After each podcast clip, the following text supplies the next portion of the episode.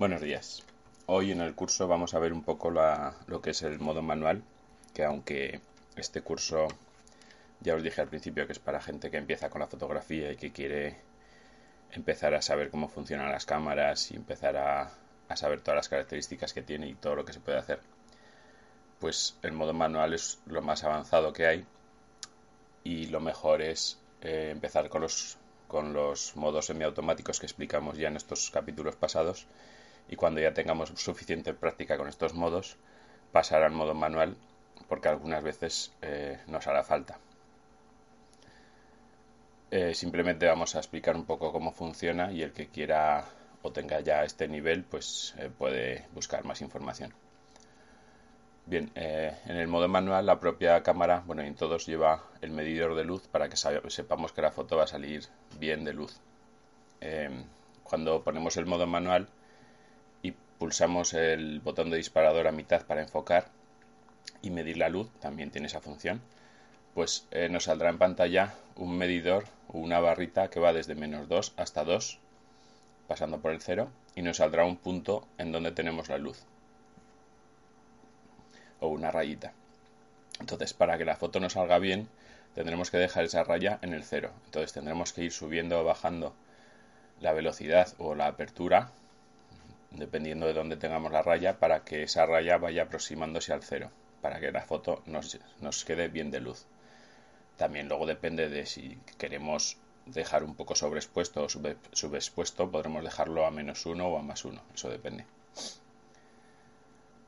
Entonces, eh, lo que tenemos que hacer, como digo, es como apretar el botón a mitad, como si enfocáramos, y nos saldrá esa barrita eh, para poder medir la luz.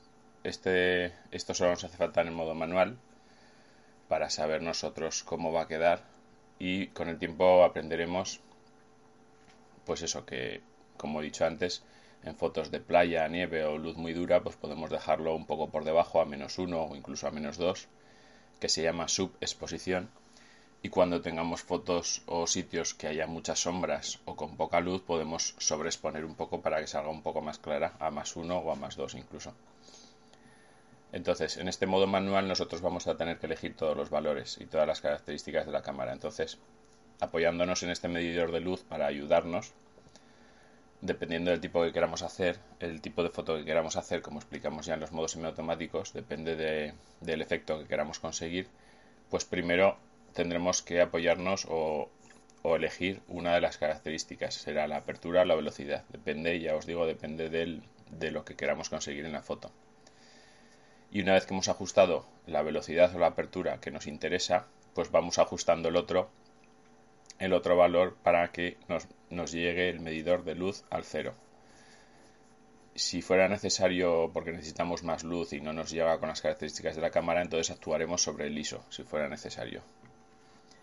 Ya os digo que, este modo manual es el más avanzado y que no os obsesionéis. Eh, tenemos, debemos tener mucha práctica con, los otros modos semiautomáticos, incluso con este, para poder sacarle jugo y poder ser rápidos a la, hora de hacer una, foto. Porque en el modo manual, pues entre que elegimos uno de los aspectos, luego eh, compensamos con el otro y tal, pues eh, vamos a tardar un buen rato en, en llegar a poder hacer la foto. Entonces, como os digo, lo primero es utilizar los otros modos y, intentar coger práctica e ir fijándonos en los valores de apertura y velocidad cuando hacemos las fotos. Y cuando ya hayamos hecho muchas fotos y tengamos práctica, podemos meternos con este, con este modo. Bien, como os digo, el que quiera profundizar más, hay un montón de tutoriales por internet y, y esto ya son niveles avanzados. Y, y os podéis informar y hay tutoriales muy buenos. Bueno, pues hasta aquí el capítulo de hoy. Recordad que en el blog podéis visitarlo y, tenéis allí todas las entradas del tutorial de fotografía y podéis ver ejemplos y practicar y así ir aprendiendo poco a poco.